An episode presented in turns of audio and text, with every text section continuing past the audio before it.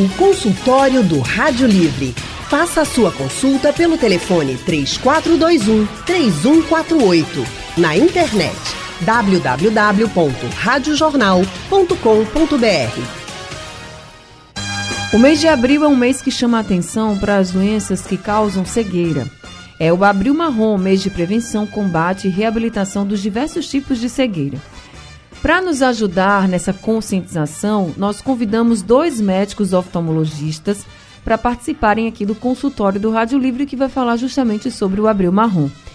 Um desses especialistas é o Dr. Hermano Melo. Dr. Hermano é especialista em patologias da córnea e cirurgia de catarata e cirurgia refrativa. Também é sócio-diretor da Oftalmax. Dr. Hermano Melo, muito boa tarde. Seja bem-vindo aqui ao Rádio Livre. Boa tarde, Anne. É, muito obrigado e pela oportunidade mais uma vez de estar aqui com vocês. A gente que agradece a sua disponibilidade aqui com a gente em mais um consultório, doutor Hermano. Nosso outro convidado para participar aqui do consultório é o Dr. Paulo Saunders. Dr. Paulo tem título de especialista em oftalmologia pelo Conselho Brasileiro de Oftalmologia, é sócio-diretor do Hospital de Olhos Oftalmax. Dr. Paulo Saunders, também muito obrigada por estar aqui com a gente no consultório de hoje. Boa tarde para o senhor. Boa tarde, Anne. Boa tarde aos ouvintes. E é um prazer estar aqui para prestar esses esclarecimentos. A gente também agradece muito a sua participação em mais um consultório aqui com a gente. Eu também quero convidar os ouvintes a participarem. Agora são 3 e 18 da tarde. Você que está nos ouvindo agora, tem dúvidas? Manda para a gente para o nosso WhatsApp 991478520 é o número do WhatsApp da Rádio Jornal. E se você quiser participar por telefone, é só ligar para o 3421 3148. Deixa eu começar aqui com alguns dados da Organização Mundial da Saúde. Segundo o relatório mundial da visão que foi publicado pela OMS em 2021, mais de 2 bilhões de pessoas no mundo são cegas ou têm alguma deficiência visual, seja essa moderada, leve, enfim. Agora, quando se fala em cegueira, existem alguns tipos que a gente sabe que são reversíveis e outros tipos que não dá para reverter. Doutor Paulo, Quais as principais doenças que podem levar à cegueira tanto reversível quanto aquela que não dá mais para reverter? É uma pergunta muito interessante, Anne, porque quando nós falamos de perda visual, né, é, esses quadros dramáticos, né, que alguns pacientes chegam no consultório apresentando, é, estágios muito, muito avançados das doenças oculares, é, é importante diferenciarmos quais são os casos em que nós podemos é, causar uma reversão imediata né, do, do, quadro, que a principal causa nesses casos é a catarata. A catarata é disparada a, a principal causa de cegueira reversível, né? E ela é totalmente resolvida com uma cirurgia que recentemente, nos últimos anos, tem se tornado uma cirurgia muito segura e muito eficaz na solução dessa, dessas causas, dessa causa de cegueira reversível. Né? Ah, se o paciente tem acesso a, ao atendimento médico oftalmológico, é, o problema dele vai poder ser resolvido facilmente. Ah, as causas principais de cegueiras irreversíveis, em geral, as mais comuns são o glaucoma, a retinopatia causada pela diabetes e a degeneração macular relacionada à idade, que ocorre principalmente em pacientes mais idosos, após os 55, 60 anos de idade. É, essas causas, é importante salientar que podem se tornar causas de cegueira irreversível, mas elas podem ser tratadas precocemente para evitar que cheguem nesse estágio de irreversibilidade. Então, se o paciente tem um acompanhamento periódico, regular com o médico oftalmologista, essas doenças podem ser diagnosticadas precocemente e serem tratadas para evitar que chegue num quadro de cegueira irreversível. E o senhor falando isso, no mesmo relatório mundial da visão de 2021, a OMS diz que dos 2 bilhões de pessoas que têm algum caso de cegueira ou deficiência visual, 1 bilhão dos pacientes de cegueira poderiam ter sido evitados. E é justamente isso que o senhor acabou de dizer. Se as pessoas tivessem até mesmo acesso né, aos médicos para fazerem os seus exames, o seu acompanhamento. A gente sabe que muitas vezes aqui, pelo menos no Brasil, é bem difícil. Mas também tem gente que tem acesso, que pode ir e não vai, né, doutor? Então que fique aí o alerta para todo mundo. Agora, doutor Hermano, a OMS também diz que a cada três pessoas cegas, duas são mulheres. Coloca aí alguns, alguns fatores, até mesmo em países mais pobres isso acontece por não ter acesso aí a, aos especialistas. Mas existe algum fator relacionado à saúde da mulher também, doutor, para ter esse grande número de é, mulheres cegas? É, eu acredito que, e, que a, a, questão do glaucoma, que atinge mais as mulheres, somente as mulheres hipermétropes, e, e, e, acho que isso aí, sendo o glaucoma uma das principais causas de cegueira irreversível, eu acho que o glaucoma também atinge mais, as, é, por atingir mais as mulheres que os homens, talvez a gente tenha essa desproporção. Né? Agora, é, é, a diabetes também é uma coisa muito importante, a degeneração macular, mas essas duas não tem assim, eu não tenho uma estatística dizendo que atinge mais a mulher do que o homem, mas o uhum. glaucoma uhum. sim, o glaucoma pega mais as mulheres, principalmente da raça negra e as mulheres que, que têm hipermetropia. Então, nesses casos, a gente tem aí uma, uma um, o sexo feminino sendo mais atingido. Seria uma Agora, eu acho que esse, o, o IOMS diz também que 80% das cegueiras podem ser evitadas. Então, é reforço o que Paulo falou, né, da gente fazer, a, a, ter algum tipo de, de, de, saúde pública, de programa de saúde pública, para tentar criar esse pessoal. Porque a gente sabe que nem todo mundo tem acesso ao consultório médico, nem todo mundo tem plano de saúde. Então, é, é, é um, problema, um problema dramático, realmente. A gente vê, às vezes, pessoas jovens inutilizadas para o trabalho, para tudo porque não tem acesso, por exemplo, a um especialista para tratar logo o problema, né, doutor Hermano? Pois é, assim, às vezes doenças que podem ser controladas com colírios que, inclusive, são fornecidos pelo sistema público, né? A gente sabe que hoje o, o, o sistema público de saúde fornece colírios para baixar a pressão do olho, que é a principal causa, de, a principal maneira de tratar o glaucoma. Então, está faltando o diagnóstico precoce desse pessoal. Até em pessoas jovens também, às vezes acontece isso. Então é, é, é bem triste a gente constatar né, que, que 80% dos casos das, das, dos, das cegueiras poderiam ser evitados. É uma coisa realmente que mostra a nossa falha né, como, como saúde pública. É verdade. Cleonice, de Jaboatão dos Guararapes, nosso ouvinte, já está com a gente aqui ao telefone. Oi, Cleonice, Oi, boa, boa tarde. tarde. Seja bem-vinda. Tudo bem, Anne? Tudo bem com você? Eu tinha problema, eu tenho problema de diabetes, mas eu fiz minha cirurgia no dia 6 de janeiro. Fiz a primeira cirurgia no lado esquerdo e no dia 6 de fevereiro fiz a do lado direito. Então eu estou me sentindo muito bem e me operei no IOR. É, no IOR e na ação visual. Eu estou muito bem, me sinto muito bem agora, que eu não enxergava nada. Agora, graças a Deus, eu estou enxergando e queria agradecer primeiramente Deus e os médicos, doutor Felipe e doutor Renato, do, do IOR. Ô, Cleonice, qual, você foi operada de qual problema? Eu não consegui ouvir? Catarata. Catarata, nos dois olhos? Nos dois olhos. Fiz o primeiro do direito, do esquerdo, e o segundo do, do, do direito. Entendi. Que bom que você voltou a enxergar direitinho, viu? Muito obrigada por conversar com a gente, trazendo aí. Muito bem, muito bem, Ana, muito. Que coisa boa, fico muito feliz. Você, viu? Obrigada, viu, Cleonice, trazendo aí esse exemplo para a gente. Doutor Hermano, o seu especialista em, em catarata, dá para operar os dois olhos de uma vez só?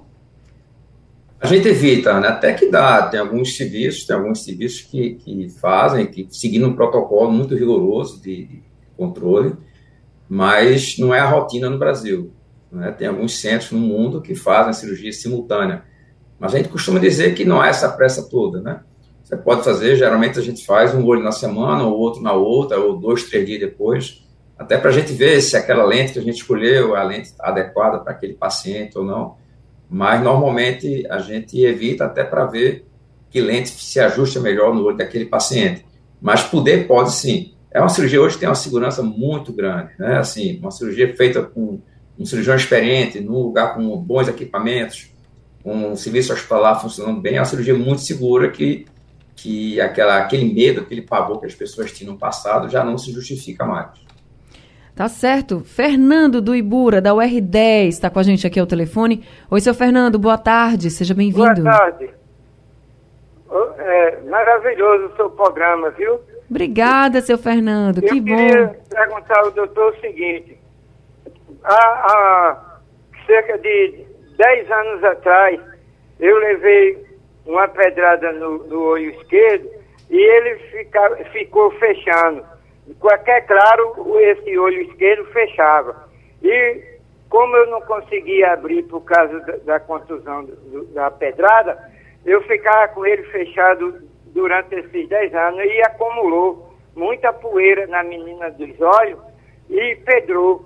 E acontece que eu, eu tive uma catarata também que cegou o olho direito. Aí fiquei totalmente cega. Aí comecei a tentar abrir o olho esquerdo para tentar enxergar. Aí fui para o Altino Ventura, lá eles passaram uns colírios, umas coisas e outras, mas ele fica dizendo direto que Pode ser que eu não tenha mais, mais jeito não por causa do tempo, dos 10 anos que passou, mas eu queria perguntar ao doutor o seguinte, eu enxergo a lua sentado na minha cadeira de roda aqui em casa, olhando para cima no, no, pardo, eu enxergo a lua, as estrelas, com, com o lado do lado de, da venta, olhando para cima no olho esquerdo, eu ainda enxergo a lua e as estrelas. Só que a, a médica do Altino Ventura fica dizendo que pode ser que eu não tenha chance de, de ter uma cirurgia e passar um exame PVE para eu fazer, mas eu não encontrei em rede pública nenhuma que fizesse esse exame PVE. Aí dia 14 eu vou falar com ela, para dizer a ela que não tem jeito desse exame, que ela possa operar desse jeito mesmo. Eu vou correr esse risco. Será que ela opera, doutor? Mas o senhor quer operar do olho da catarata ou do outro olho? O, o da catarata cegou mesmo. Certo. Eles disseram que, que, que murchou a, a peça que, que agarrava na bola do olho, não tem mais jeito. Mas o esquerdo ainda veio as estrelas e a lua, como já disse, uhum. mas só de um lado, uhum. bem curto, porque a menina dos olhos estava coberta com uma poeira. Entendi. Ô, seu Fernando, então deixa eu passar sua pergunta aqui para o doutor Paulo, para ver o que, é que o doutor Paulo pode dizer para o senhor. Doutor Paulo. É, é, o caso de, de, Fernando, é difícil nós emitirmos uma opinião é, mais, mais assertiva é, pelo caso de não termos examinado, né? Mas, é, basicamente, pelo que ele está falando, ele teve um trauma grave há muitos anos atrás e é, muito provavelmente esse olho tem algumas sequelas decorrentes desse trauma, né? E o que foi aventado foi a possibilidade de uma lesão sobre o nervo óptico. É, para que o nosso olho tenha uma visão satisfatória, é necessário que o nervo óptico esteja saudável, porque ele é responsável pela transmissão da informação visual né, para o cérebro nós enxergamos com os olhos, mas enxergamos também, principalmente, pelo cérebro. Né? Para nós tomarmos conhecimento do que nós estamos enxergando, essa informação visual tem de ir dos olhos até o cérebro. Então, se esse nervo é, está lesionado ou atrófico, é, não adianta é, inter, intervir muito na melhoria do olho, porque essa informação não vai chegar ao cérebro. Então, ele disse que é, estavam tentando um exame de PVE. O exame do PVE é exatamente para detectar se há é, um nervo óptico funcional ou não, porque aí é, se poderia tomar uma decisão de operar ou não esses olhos. Se o nervo óptico não está funcionando, não tem muito sentido fazer a cirurgia, porque o olho não vai ter uma recuperação funcional boa. Mas se por outro lado, o exame mostra que o nervo óptico está funcionante, então valeria a pena tentar uma cirurgia. É, no caso, pode ser uma cirurgia de catarata ou descolamento de retina. Não, não podemos afirmar o que é que esse olho está apresentando, mas eu acredito que a colega deve ter dito que só valeria a pena tentar a cirurgia se tivesse um nervo óptico viável. Né?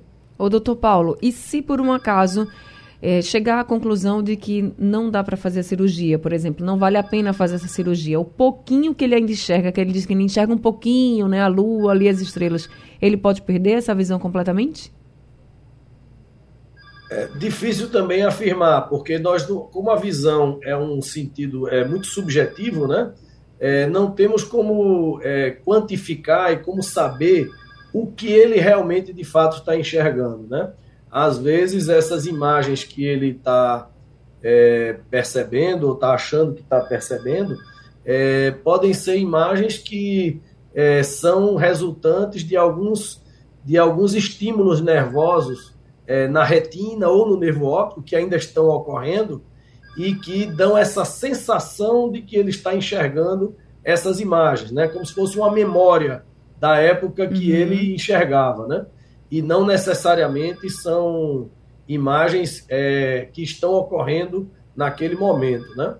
Mas é difícil, né? É, seria mais, mais importante que ele fizer, tentasse fazer realmente esse exame para diagnosticar e, e, possibilitar uma, uma possível cirurgia, né? Doutor Hermano, ele também falou que no caso do olho direito, ele tem catarata, só que demorou muito e não dá mais para fazer a cirurgia. Tem tempo realmente para fazer essa cirurgia de catarata? Não, a catarata ela pode ser operada a qualquer, a qualquer tempo, né? Pelo que eu entendi que ele falou, ele falou que deslocou alguma coisa aí do olho. Pode ter sido um escolamento de retina e, e se for um escolamento de retina irreversível, aí realmente não adianta mais operar. A gente costuma dizer o seguinte: se o paciente ainda vê alguma luz, se a pupila ainda reage à luz, geralmente a gente vale a pena tentar a cirurgia. Então, nesse olho que ele falou que, que não enxerga nada, nada, nada, eu acho que realmente a cirurgia não vai adiantar. Nesse olho que ele fala que vê, vê a lua, vê as estrelas, talvez ainda adiante alguma coisa. Então, o, o, como é uma situação muito dramática, né, que ele realmente está tá cego, eu acho que mesmo sem o exame, ele poderia tentar a cirurgia. Né? Eu acho que é melhor tentar do que, do que ficar buscando o exame, que é um exame realmente difícil de achar, até na, na, no sistema privado não é fácil. É um exame que é pouco realizado, então a maioria dos locais não tem esse equipamento. Então eu acho que é hora dele conversar com a médica dele e dizer, doutora, vamos tentar assim mesmo. Né? né? Não custa nada tentar. Eu acho que, que valeria a pena sim. Tá certo. Boa sorte, viu, seu Fernando, para o senhor. Espero que a gente tenha conseguido lhe ajudar de alguma forma. Agora, a Carmen de Olinda está com a gente também ao telefone. Oi, Carmen, boa tarde, seja bem-vinda. Boa tarde, Ana. Anne, olha, eu me operei em março do ano passado.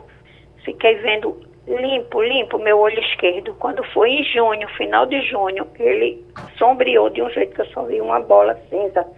Eu perdi a visão. E eu voltei no médico. No outro dia, ele me pedi, passou colírio, me pediu uns exames, uma angiografia, me encaminhou para o retinólogo. Eu já fiz vários exames, vários usos de colírio. A visão voltou, mas toda borrada mesmo com o grau que ele passou, eu não consigo ler pelo olho esquerdo depois da cirurgia de catarata.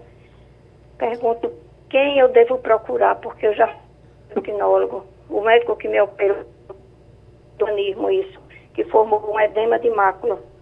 Então sombreou a retina e tirou minha visão. E eu usei os colírios, fiz os exames de angiografia e melhorou, melhorou, porque hoje em dia eu vejo as coisas grandes mas tudo borrada. E para ler eu não consigo, porque é tudo borrado. O que é pequeno fica borrado tudinho. Entendi. Doutor o que pa... eu posso procurar? Quem? Deixa eu passar aqui para doutor Paulo, você pode ajudar a Carmen? Posso sim. Uh, de fato, é, o edema macular, principalmente o que a gente chama de edema macular cístico, né, ou cistoide, é, ele pode ocorrer como um efeito é, tardio no pós-operatório da cirurgia de catarata ou de outras cirurgias intraoculares. É, cirurgias de glaucoma, cirurgias de córnea, transplante de córnea. Então, toda cirurgia é, intraocular, ela pode cursar em torno da, de três, quatro, cinco semanas, às vezes até mais, após a cirurgia, pode aparecer um edema macular. É, o edema macular ele ocorre na retina, né, que é na parte conhecida como fundo do olho, né? Não é na região onde é realizada a cirurgia de catarata. Então é como se fosse uma reação do olho àquele trauma cirúrgico que ele sofreu. É, para se tratar o edema macular, existem diversos tratamentos né, que devem ser feitos por um retinólogo.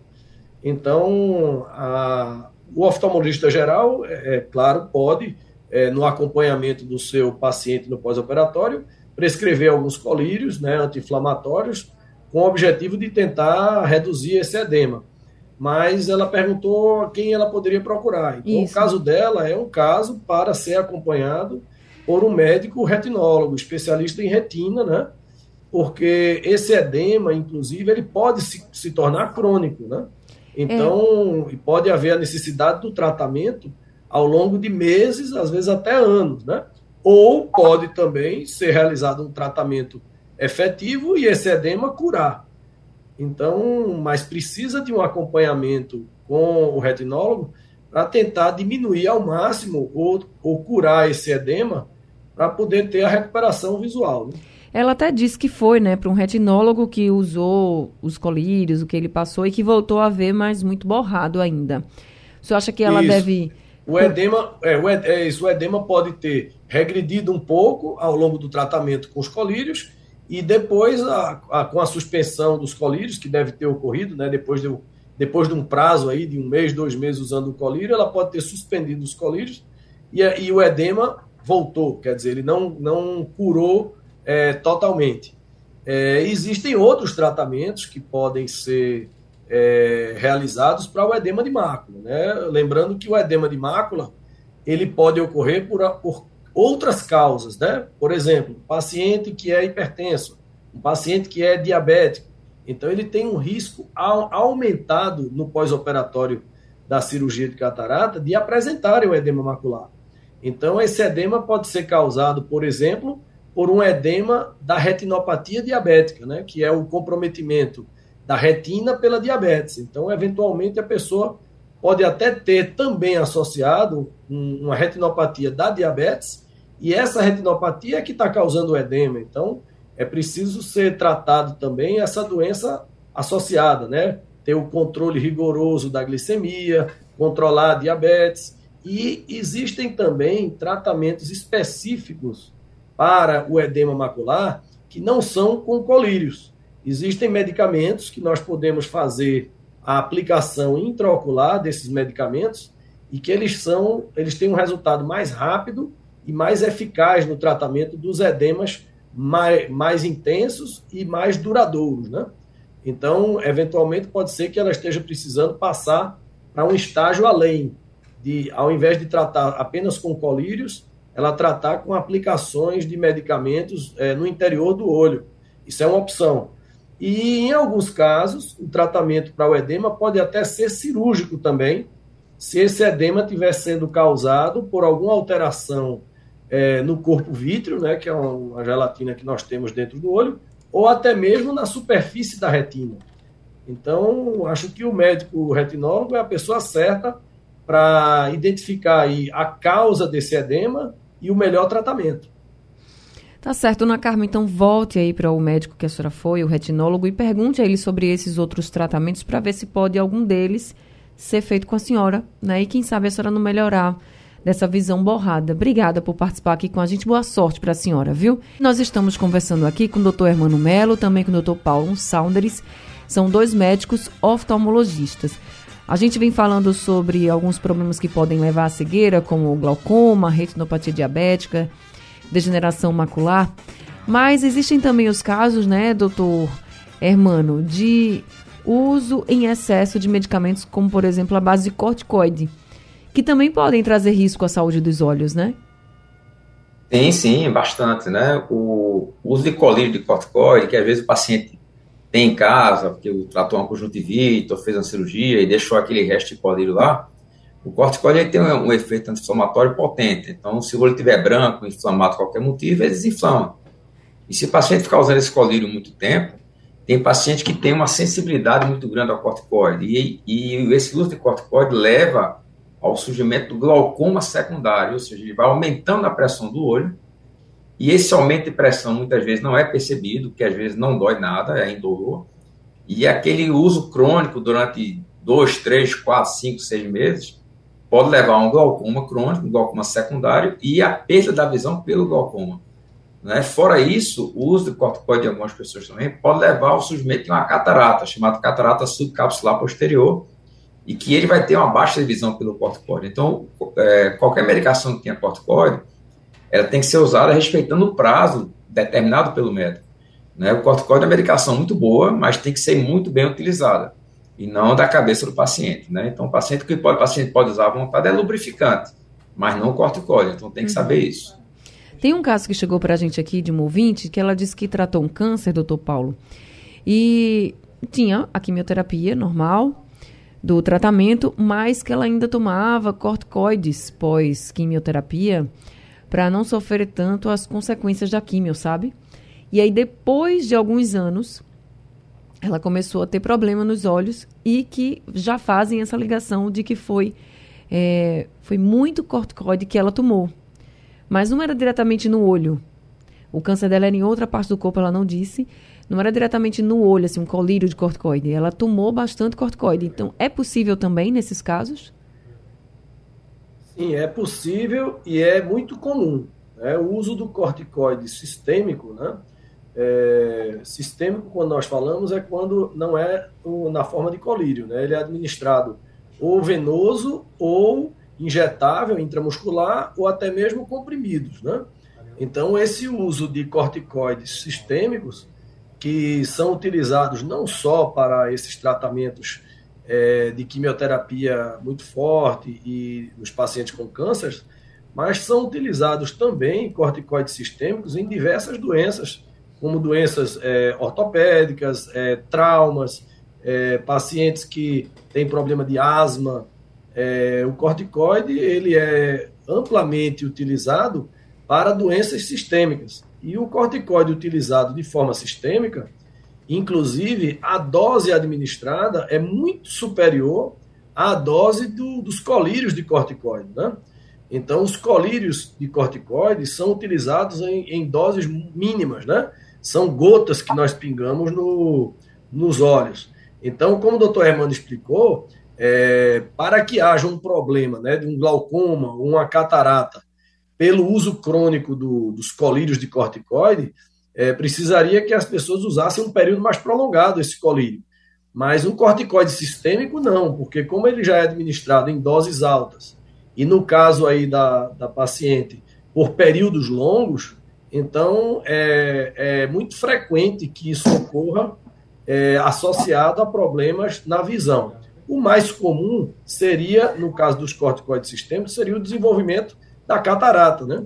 Inclusive, é uma das principais causas de catarata precoce. É, nós chamamos de catarata precoce uma catarata no, no indivíduo mais jovem, né, abaixo dos 50 anos, e muitas vezes nós encontramos pacientes muito jovens com, com 35, 40 anos, ou às vezes até menos, com a catarata. Por quê? Porque era um paciente que na, na infância teve muita crise de asma e utilizou muito corticoide para o tratamento da asma. Então, ele vai desenvolver uma catarata com, com uma idade é, mais, mais precoce. E falando em catarata, a Rejane mandou aqui uma mensagem para o nosso WhatsApp. Vamos ouvir. Boa tarde, Anne. É, meu nome é Regiane Barbosa, eu sou de, da Vila Rica, Jaboatão.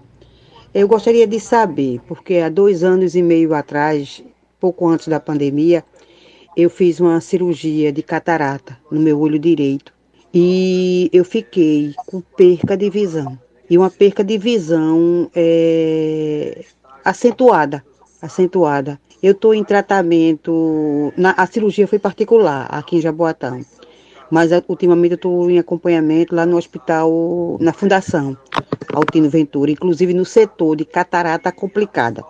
Eles fizeram ultima, a, a, recentemente, eu fiz um procedimento da, de limpeza do cristalino e eu queria saber, eu não, não houve, depois dessa limpeza do cristalino, não houve melhora de nada, tá? Eu estou aguardando o retorno para ver o que é que eles vão fazer. Eu gostaria de saber o que é que está causando, porque até agora ninguém conseguiu me explicar o que está causando essa minha perca de visão depois da catarata. Obrigada. Obrigada, Rejane. Doutor Hermano? É, perda de visão pós-cirurgia de catarata hoje em dia é muito raro, né? É, se foi realmente causado pela cirurgia ou não. É, é muito provável que ela tenha algum problema associado. Né? Porque a gente vê é que quando há uma, um resultado ruim numa cirurgia de catarata, geralmente o paciente tem algum problema associado que não sabia. Ou um problema da mácula, um problema da retina, um problema do nervo óptico, ou algum, alguma inflamação, um oveíte pós-operatória que pode ocorrer também. Então, é, não dá para a gente dizer o que foi que ela teve, assim, apenas com relato mas é, é, tem que fazer alguns exames, ultrassom, ver o fundo de olho, ver o nervo óptico, saber o que foi que houve. Mas a, o perder a visão hoje com a cirurgia de catarata é bem raro, sabe, Anne? É, é, a cirurgia de catarata hoje é uma cirurgia muito segura, contanto que ela seja feita com boas condições, um médico experimentado e, e dentro daquele padrão que a gente está acostumado. Então, o, eu realmente não posso dizer do que foi que aconteceu no caso dela, eu não sei como foi a cirurgia, nem o que ela tem no olho mas deve ser alguma patologia associada e não apenas da, da cirurgia da catarata. Então, gente, o que fica para todos nós aqui é que é muito importante que a gente esteja sempre atento. E ao oftalmologista é muito importante, sempre atento assim aos sinais e também nas doenças que são mais silenciosas, como o glaucoma, por exemplo, a gente ter essa frequência no oftalmologista para que a gente possa descobrir se tem algum problema cedo. Porque tem, tendo esse diagnóstico cedo, como os doutores colocado, por, colocaram, por exemplo, do glaucoma, dá para você ir tratando essa doença e não perder a visão, porque o glaucoma é uma causa irreversível de cegueira, né? Existem outras causas como a catarata, que aí é uma cegueira reversível, mas as que são irreversíveis, você pode ir tratando para não ter a perda da visão. O consultório do Rádio Livre está chegando ao fim, mas com essa mensagem para vocês tentem, vão ao oftalmologista. Eu sei que às vezes é difícil, mas persistam, porque é importante para a saúde de vocês. E eu quero agradecer muito ao Dr. Paulo Saunders por estar aqui com a gente esse tempinho no consultório, atendendo aos ouvintes e trazendo muita orientação, claro, fazendo esse alerta. Obrigada, viu, doutor Paulo? Nós é que agradecemos. Obrigado e estamos sempre à disposição para colaborar. A gente também sempre de portas abertas para o senhor, doutor Hermano também, sempre nos atende. Muito obrigada, viu, doutor Hermano? por mais esse consultório. Eu que agradeço, Ana. Eu que agradeço sim por mais uma oportunidade de conversar aqui com vocês. Obrigado. A gente também agradece demais de coração. Sejam sempre muito bem-vindos. Obrigada também aos ouvintes, doutor Hermano Melo e doutor Paulo Saunders. Eles atendem no Hospital de Olhos Oftalmax. O consultório do Rádio Livre está chegando ao fim. Sugestão ou comentário sobre o programa que você acaba de ouvir, envie para o nosso WhatsApp 99147 8520.